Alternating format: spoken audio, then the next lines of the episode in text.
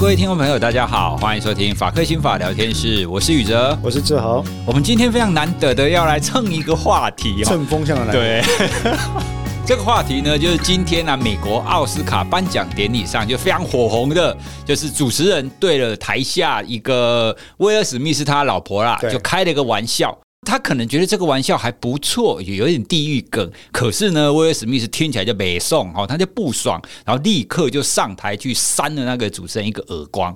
好，那这个画面一出来之后啊，我的脸书的涂鸦墙是一片叫好啊，说太好了，以爱之名啊。那威尔史密斯在后来，因为他是先打了他嘛，然后最后他得了影帝嘛。好，他得了影帝的时候，他的感言，他就想说啊，没有办法。爱会令人发狂啊！对啊，所以他就是为了要保护我的家人，家人对我什么都做得出来。对，所以这样子，你看欧北恭维，人家讲这个话伤害到人家人，我就不行，我就忍不住出手打人了。是。好，那在一片叫好底下，其实也有一些人说：“哎，这真的可以吗？可以因为别人言语侮辱你的家人，你就出手打他吗？那这当中有除了我们有说什么伤害罪啦之外，是不是这还跟我们所谓的言论自由的尺度有关系？”我们来跟大家聊一下这方面，然后到底有哪一些可以考量的呢？各位听众朋友，我们是这样哈，就是说这件事情哈，因为因为很难得，因为我今天其实正好在高雄这附近做这个证据调查，案件的证据调查哈啊，结果。证据调查完，搭捷运就要呃上捷运的时候，推特上面、推特上面就出现了哇一排新闻，对，哦瞬间延上。那这个新闻讲什么呢？就讲刚刚宇哲提到这件事情，在奥斯卡颁奖典礼 live 现场转播里面呢，因为这个主持人本届的主持人是 Chris Rock 啊，克里斯洛克，他是一个美国著名的喜剧演员，后来是喜剧的 stand up 呃就是站立喜剧秀的脱口明星、脱口秀明星，也变成了演员这样啊，他应该有蛮多。作品大家应该还算看过。哎，补充一下，他是个黑人啊，他是个黑人男性啊，是个黑人男性这样。然后呢，他就在这个这个典礼上哈，就开了一系列的玩笑。那各位也知道，美国人一直以来讲这个脱口秀或喜剧表演，有他们独特的一个特色，叫做地狱梗。哦，他们认为越地狱的梗越要讲，为什么呢？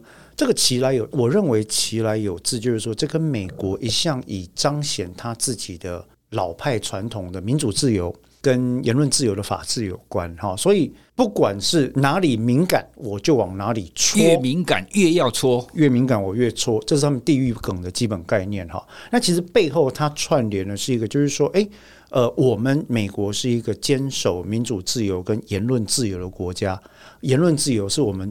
拥抱最重要的传统之一，但后来当然现在就很多反思嘛，例如说，诶，弱势真的可以被你这样子，对不对？你身为强者，在公开场合台上讲弱势，这样对吗？这不是一种凌迟或霸凌的行为吗？哈，好，所以呢，姑且不论这些，Chris Rock 在台上呢，在讲这个笑话的时候。基本上应该都是蕊过，因为奥斯卡官方的原则是不能够容许太多脱稿演出了，特别是笑话脚本哈，所以他一定是蕊过。他就讲到说，诶，那讲到电影呢，这个台下坐的这个杰达史密斯啊，就是史密斯先生的老婆啊。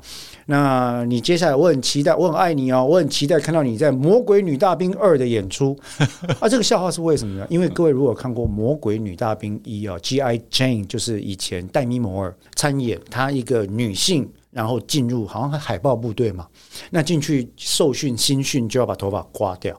Chris Rock 这个梗就是在讲说哦，杰达史密斯你的头发少，所以可以去演魔鬼女大兵了。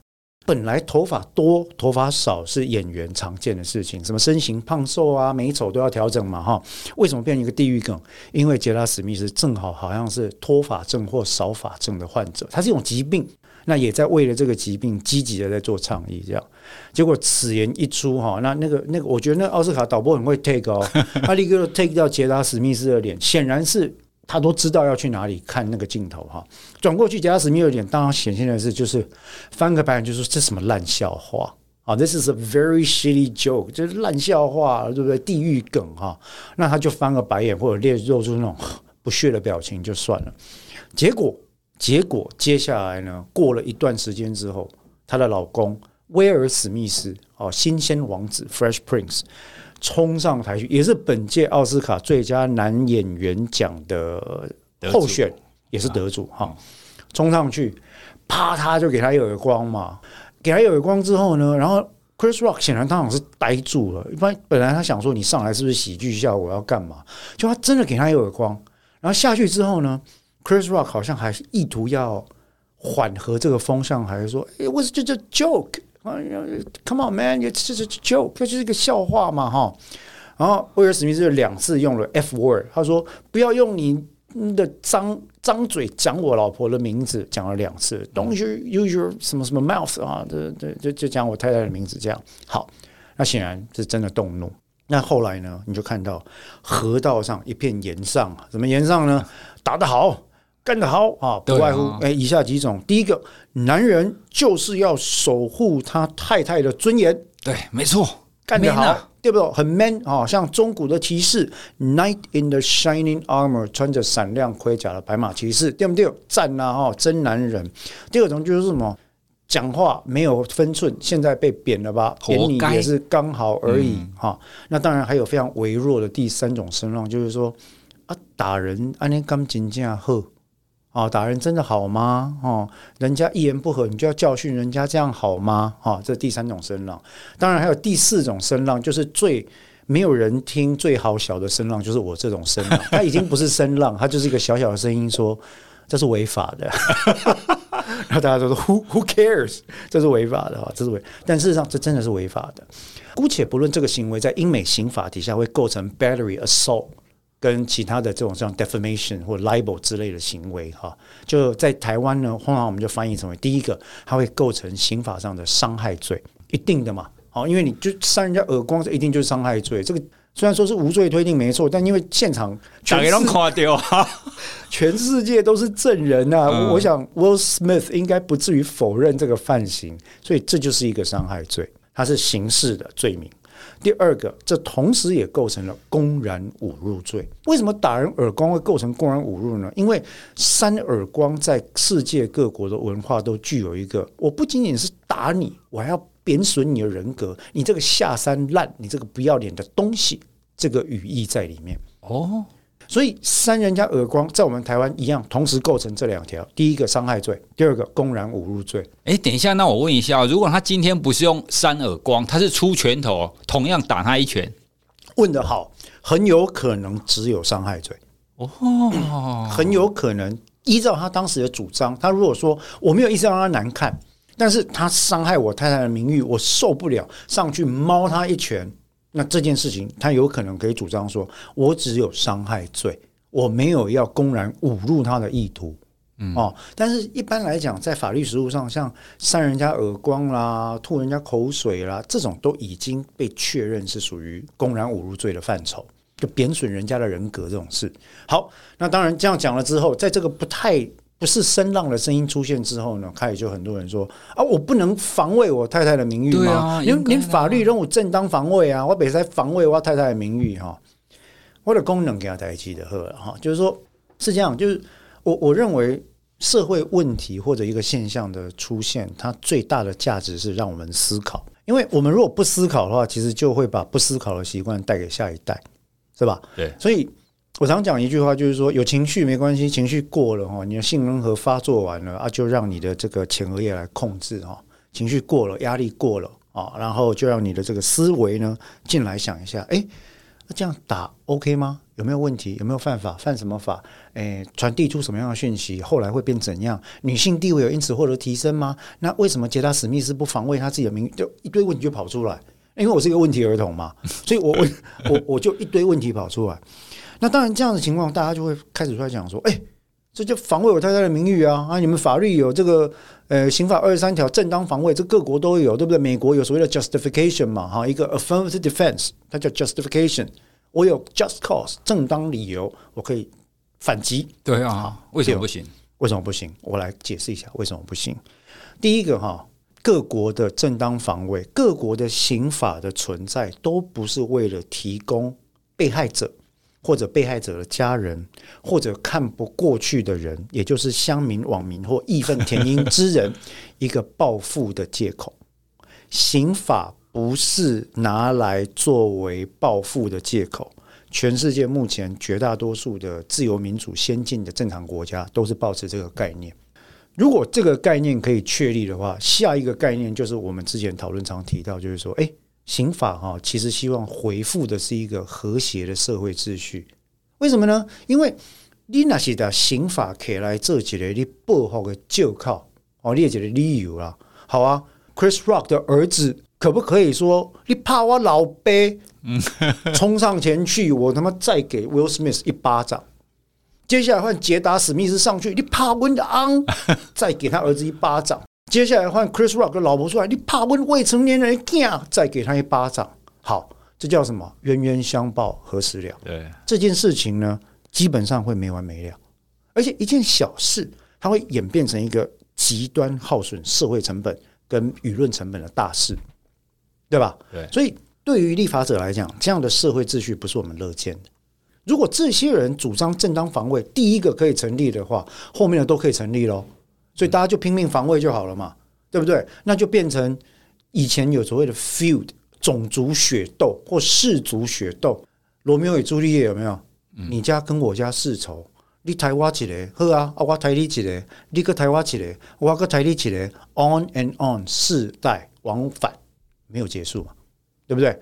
那这就等于我们把法律这件事情拿来作为一般人报复的一个借口，那这是不被允许的，这是不能被允许的。可是照你这样子讲，那所谓的正当防卫在什么情况底下才会成立？比如说之前不是好像有曾经有一个案子，就是有小偷闯进去他家嘛，对不对？也可能要对他老婆不利，或者要杀害他老婆。那在这种情况底下，我为了要救我的小孩，为了要救我的老婆，我当然要。把那个坏人打走啊！那可能是我天生神力，那个坏人被我一拳就打死了。那这算不算正当防卫？好，来，那我们就来解释一下什么叫正当防卫哈。所谓的正当防，我们刚刚已经建立了前提嘛，前提就是说，刑法第一个，它不是拿来报仇的工具，对对不对哈？不能说，哎，保安，我要为儿子报仇啊，这个是不行。我刚刚那个梗你没听出来吧？那是里古里古新年才的梗哈，保安，我要为儿子报仇。好，不管不管哈。好，刑法不是拿来做报仇的工具。对。第二点，如如果我们同意这件事情，事实上是目前的状况哈，它是不能拿来做报仇。第二个事情是，刑法的存在是希望恢复社会秩序，不要在虚耗成本在报复上，我们保持一个稳定的状态。所以呢，国家代替，不要说代替月亮处罚你，而包青天哈，国家呢就用了刑法来处罚这个人。在这种情况底下，如果这两点前提我们可以承认，那才有的谈嘛。不承认，我们就属于两个世界。有啊，承认啊，啊，承认嘛，可以谈哈。好，如果这样的话，我们就会知道刑法二十三条的设计，或者各国对正当防卫的设计，为什么设计的这么严格？是为什么叫严格？哈，实务上各国对于所谓的正当防卫 （justified defense） 或者 justification，或者我们单纯用中文讲，就是正当防卫的观念，哈，它有非常严格的限制。第一个，基本上我们会这样讲，它的第一个要件是，对于现在发生中不法的侵害，所以有人对我实施加害行为，这个加害行为发生了，而且在持续中，而且还没结束，这个加害行为它是非法的行为。换句话说，如果是合法的侵害，你必须要容忍。像一个合法的侵害呢，比如说。警察依照呃刑事诉讼法八十八条逮捕现行犯，这是对他身体跟自由的侵害啊，但他要忍受啊，为什么？因为你犯罪嘛，我依法逮捕嘛，这是合法侵害，对不？哈，我侵害了你的名誉权，我在公共场所逮捕你，侵害你的名誉权，我侵害你的身体自主权，我侵害你的健康权，对吧？啊，你要你要容忍，好，所以现实不法的侵害，现实。现在这个时间点持续发生中很重要。例如说，Chris Rock 嘴他老婆一句：“啊，你可以演美国女大兵 two，我爱你哦”之类的，嘴完了，侵害还在吗？不见了，爽。在这种情况底下，你当然可以直接跟他说：“你个矮子在讲什么屁话呢？”OK，那你也对他侵害嘛，好不好啊？你就以害还害。Maybe 这还有后面比例原则的问题，但总而言之，这个侵害已经。不存在。哎、欸，等一下，那我要插嘴一下。所以，如果那一个主持人他一直不断的讲这个梗，一直不断的在重复，然后他这个梗还没结束的时候，威尔史密斯就上去猫他，这样子，如果他讲的确实都伤害威尔史密斯的权益的话，有可能构成现实不法的侵害。OK，但是公众人物对于言论侵害的容忍度比一般人物来得高。对，这是另外一个议题了。好，那这个太复杂了，先不讲。所以我们刚刚讲正当防卫的第一个要件，现在持续进行中，还没结束非法的。侵害方式，那至于侵害，你是侵害我的人格权、名誉权、自由权、健康权、生命权，都不要紧，财产权都不要紧，只要是侵害就是侵害。Okay. OK，所以这第一个要件，对吧？哈，这正当防卫第一个要件。如果我可以对已经结束的侵害发起反击的话，蔡宇哲，你去年三月对我这，你对我吐了口水，我起码被打的猫了，可以要报当年的一箭之仇啊，就得报得一讲的 N 嘛。这报仇，报仇嘛，这不是防卫，这不是防卫，这是报。宇哲讲的非常正确，这叫报仇，这不是防卫。法律不允许报仇。回到我们刚刚讲的前提，所以刚刚讲的第一个要件，现实不不法的侵害嘛。那第二个要件是什么呢？这件事情它必须要在发生之后，你如果是要主张反击或防卫的话，有一个很重要的理论是，它叫做最后手段性。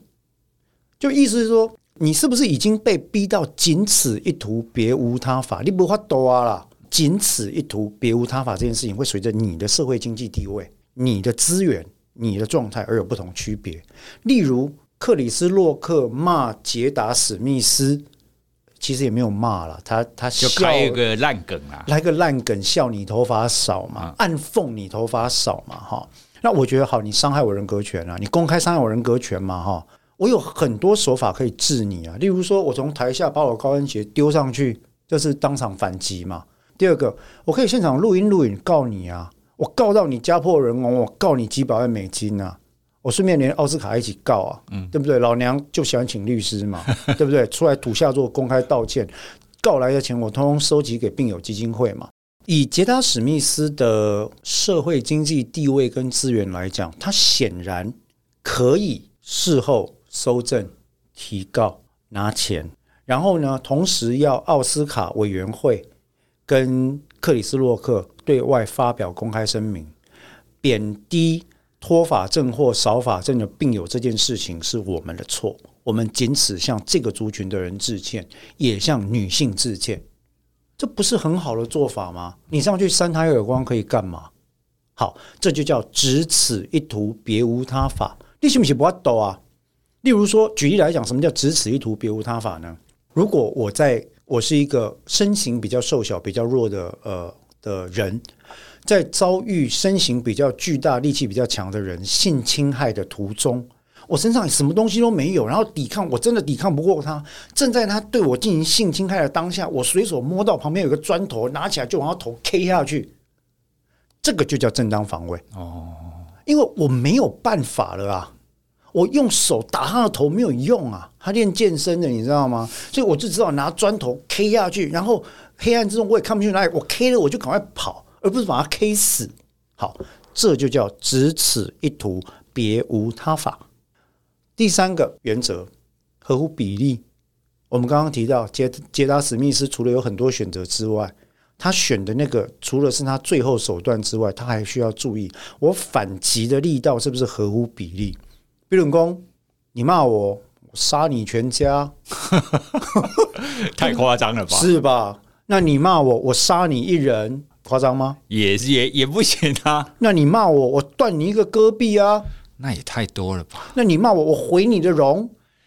你了不起吐我个口水，应该是可以的。OK，那你骂我，我猫你一拳呢？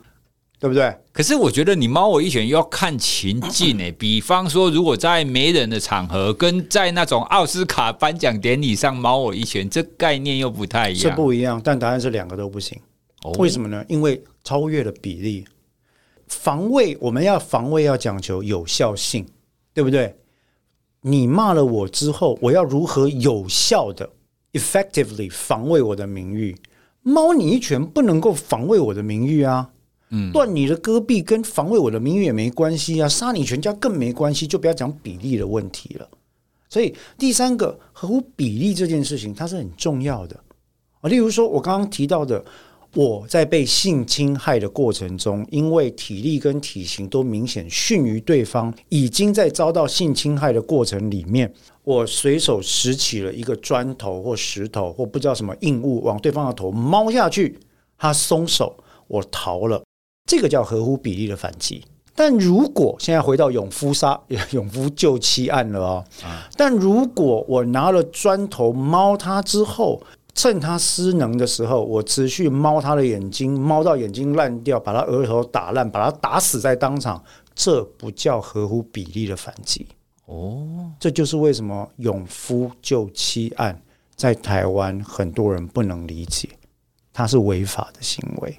你可以救他，你当然应该要救你的家人，但你不需要把对方用片鱼脚绞杀在当场。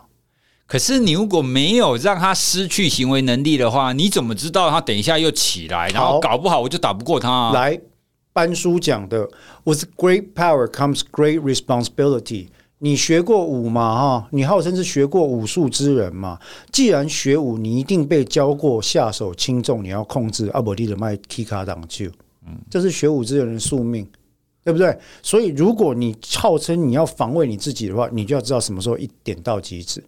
你可以，你可以扭他的四肢啊，你可以让他脱臼啊。你为什么要把他的气管跟静脉整个捏住，让他死亡？然后主张说我是为了防卫我太太，所以我不能放他走。你其实有不是别无他法哦，你有他法可以处理，而且对方已经出言求饶了。好，那那是那个案子。回来这个情况里面，我讲完了以上正当防卫的几个基本要件，你就会知道，其实显然威尔史密斯的行为都不符合了。都不符合了，所以呢，这个行为，我跟你讲啦，群众叫好看的爽的行为，都跟正义无关了，都是 entertainment，真的，这就是 entertainment 嘛。但是你看啊，克里斯洛克难道不是人家的他先生、儿子跟爸爸吗？也是啊。你在全世界面前扇他一个耳光，克里斯洛克今天可以出来哭哭啼啼的说：“I was just doing my job。”这个 script 是奥斯卡委员会核准的啊。我只是照着提词机这样讲啊，搞不好稿子是别人编的。是，事实上他们有剧本撰写的团队，而且这是蕊过的。奥斯卡都要彩排，没有不彩排的。你真的相信这是像歌仔戏一样现场演了？好，所以威尔史密斯的反应显然就出现了，他没办法被归类为正当防卫。接下来我要讲更严重的问题，还有更还有个，对，你把女人当什么？你的附属品吗？他的名誉，他这么的智慧、美貌跟有力道集于一身，他不能决定他要做什么吗？他为什么可以变成你加害他人的借口？所以以后你要杀人砍人，你就说你侵害到我儿子或者是我我我太太的名誉哦，不对啊，凭什么人家的名誉拿来作为你加害的借口？暴力行为的本质，它就是暴力嘛，对不对？如果今天好，假设今天是杰达史密斯说。老公太扯，上去给他教训。好，这叫共犯。好，这叫共犯，没问题，那就另当别论。他们就要主张共犯在这个防卫体系，他的共犯本质上是为了共同防卫，但这个也不会过关，因为我刚刚讲的一个条件都没有嘛。哈，但至少你会了解一件事情，就是说我跟我太太商量过，我是尊重她的意愿来做这个事情。也就是女性的主体地位作为独立人地位被拿出来看，对不？要不然讲句不讨喜的话了哈，杰达史密斯作为女性演艺从业人员里面，la cream de la cream，就是精英中的精英，享受着大量的名誉财富，当然还是有玻璃天花板跟被歧视的问题，我都同意。但是呢，她的社会地位跟经济能力跟资源。我认为，即便在美国，应该属于前百分之一吧。就是你知道吗？他应该有相当的能力、智慧跟知识去 defend 他自己。什么时候轮到你上台动手 defend？所以你这个暴力是以他人之名了。啊，接下来以暴力以他人之名之外，更糟的是第四点。我就认为他这一巴掌其实打掉了杰达史密斯多年来致力于为女性独立自主所塑造的这个形象。因为杰拉史密斯，我其实很欣赏他啊，他对于呃奥斯卡或者是呃影艺工会里面对于女性演员跟黑人演员的不同等待遇，或者说不同工同酬，或者是歧视的行为，他是很积极发生的。像这种系统性的压迫以及性的解放，但他这几他这些事迹都都让我非常的尊重这个女性。我认为这就是一个当代女性的典范。结果，你今天威尔史密斯上去一巴掌打掉了杰达史密斯十五年来的努力啊！原来你杰达史密斯还是一个要靠男人保护的，就算要犯罪打这一巴掌，也应该是你上去打才对。You defend yourself。你为了所有黑人女性姐妹跟脱发症的病友上去赏他一巴掌，但是不是啊？你今天就坐在台下，然后他上去赏一巴掌，这是什么？女性的独立及主体地位到这边就是丧失殆尽嘛，对不对？你还要给男人说哦，我是中古世纪的 knight，我要 defend your honor 啊，你就是弱不禁风，所以我要 defend 你啊，你拢卡他点点看哦哈，你拢唔免讲话不要紧，我来保护你。这个其实跟系统性对女性的物化是有关联的。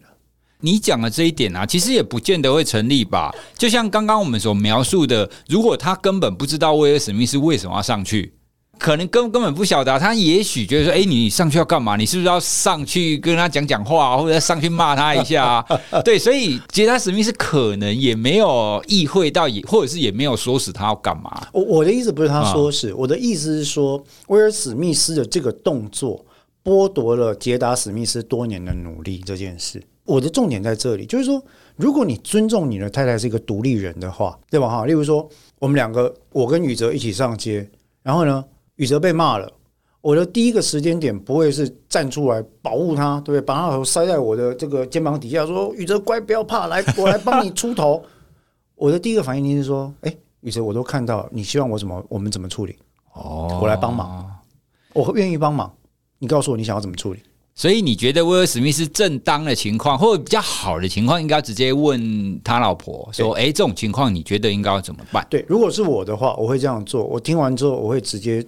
第一个，我在台下，我当然因为这是个言论自由嘛，你有言论，我我会跟你讲说，bad joke，你的笑话太短了，我听不到之类的反击嘛，哈，bad joke。第二个，我会问我太太说，她那样讲我很不舒服，可是你是被害者，我想要知道我能做什么，我能怎么理解你的情绪，我能怎么帮你。我们对孩子也是一样啊，很多校园霸凌事件或疑似争执的事件演变成所谓的霸凌，是因为家长跳进来。变成了两家之间的战斗。那很多时候，你必须让当事人自己解决这件事，因为让他自己解决是凸显主体性跟 empowerment 的过程啊。你凭什么把他自己解决这个争端能力剥夺嘞？那当然了，有一个阴谋论是说，有一说是说，这个杰达史密斯一个眼神，然后威尔史密斯就上去 啊，当做他的工具这样啊。这个这个我就不谈了，因为基本上这个就也没有什么证据，我就不谈这种阴谋论。哦，我要讲的是说女性主体地位这件事情，我觉得这个还是重要的。那这整件事情其实最最后第四点就是说，我们的社会为什么？你可以看到我们对情绪的反应有多快。你可以看到，只要事件发生的时候，大家不谈脉络，一定先谈爽，干得好，真男人，硬汉，tough guy，骑士精神。我没有说那有什么不好，我的意思是。如果你可以在尊重别人主体性的前提底下发挥你的骑士精神，不是很好吗？例如像后来我我非常非常非常喜欢的演员 Denzel Washington，他立刻过去，他就跟威尔史密斯讲了一句话。听到那个那个那个笑话当下，他脸也不好看。但是威尔史密斯打完 Chris Rock 之后呢，Denzel Washington 过去跟他讲，他说：“人在最得意的时候啊，往往是魔鬼会随之而来的时候，你要注意这件事。”那是一个前辈对后辈的告诫，就是说你你要控制你自己，有很多方法可以处理这件事情，你为什么要选择这种方法？Denzel Washington 也是一个著名的反暴力者。我想另外一个问题他会这样讲，就是因为你想想看哈，一个人在全世界转播，包括未成年人观赏的奥斯卡现场颁奖平台上，公开的扇另外一个人耳光。这个给全世界的未成年人带来什么样的讯息啊？对不？嗯，那公公叫你看，我说哎，爸爸原来可以这样哦，太好了！以后有人骂姐姐，为了扁他，right？这不是一个 right message to send。啊，讲到这边，当然可能很多人会觉得说啊，你好恶心的，你是一个和平主义者。其实我不是，要不然我在健身跟练格斗术是干嘛的？对不对？为了要找到合理的机会，对现实不法的侵害做出反击嘛。但我的重点是说，我们总是要怀抱着让这个社会更讲理、更能够思考脉络的方向来前进啊。嗯、啊，如果一天到晚大家只是要用情绪发泄的话，那基本上跟动物没有两样啊。对，很可惜啊，不要这样子。哎啊，更是不要动不动只要一言不合，人家讲的点跟你讲的想的不一样，你就要开始骂人，就说：“哎，你们怎么都不会考虑到被害者的心情？怎么样？怎么样？啊，这样子这个司法不公啊！我如果不这样打他的话，我怎么样？何年何月我才能取取回属于我的正义？搞不好会有一派说：哎，你们这一些脱口秀演员，那常常用地狱梗来侵害我们，我刚好趁这个机会来凸显这个议题啊，可以凸显啊，你可以告他啊。”你可以用脱口秀讲他呀，你可以用这个言论公审他。我们不是很流行言论公审吗？你可以言论公审他，你可以做你的 podcast 啊，你可以把他带上法院去啊。You can do everything within your power and resources。可是法律还是法律啊，没有错，法律没有规定不能打人。